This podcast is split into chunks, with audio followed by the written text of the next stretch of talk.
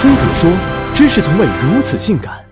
我叫滚滚，潘大星驻蓝星间谍，以制霸蓝星为己任。部分族人被派遣至原始森林，负责观察蓝星生态，并采集所在地动植物样本；而小部分族人已经潜入蓝星人聚集地，每天都在他们建造的保护圈内宣扬潘大星教义。我坚信，终有一天，潘大星将席卷整个蓝星。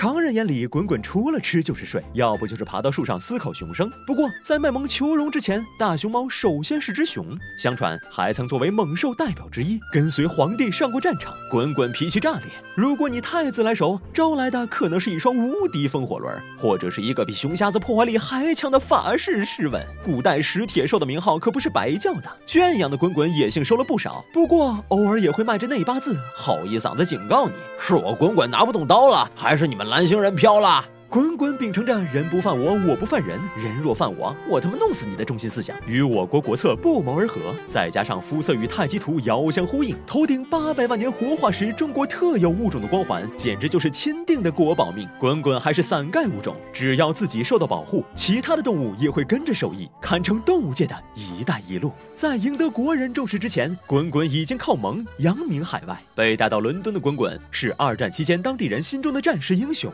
因为他在轰炸。炸机的淫威下，依旧淡定自若，玩耍自如。作为中国形象外交大使，从一九五零年开始，先后有二十三只大熊猫移居海外。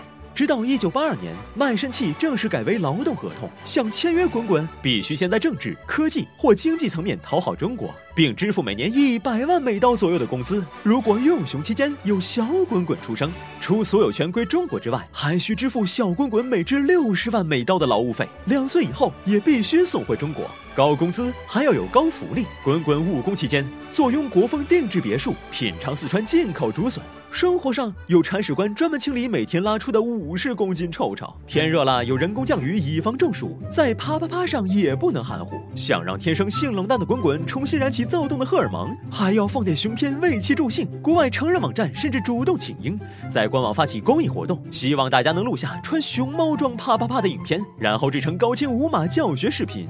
虽然雇佣成本是高了点儿，但滚滚也不是吃白饭的。作为吸粉利器，滚滚到哪儿都能引来死忠粉。今年六月，旅日熊猫珍珍产下幼崽，为十一区带来二百六十七亿日元的收益。再说，滚滚作为上古神兽，如果能得到它的基因数据，对整个国家的生物研究都有非凡的意义。所以说，滚滚受捧不止靠萌。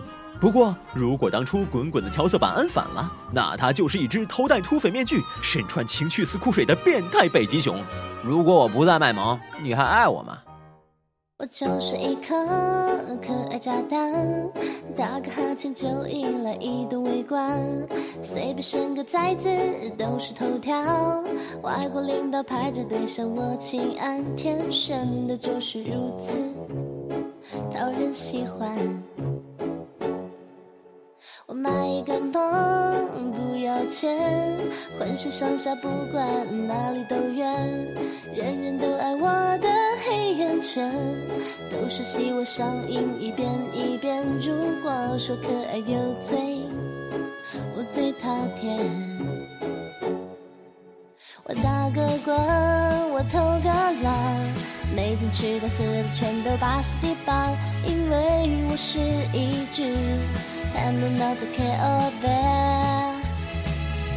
我晒着太阳，打着哈，好多人排队想做我的铲屎官因为我是一只 panda nota kobe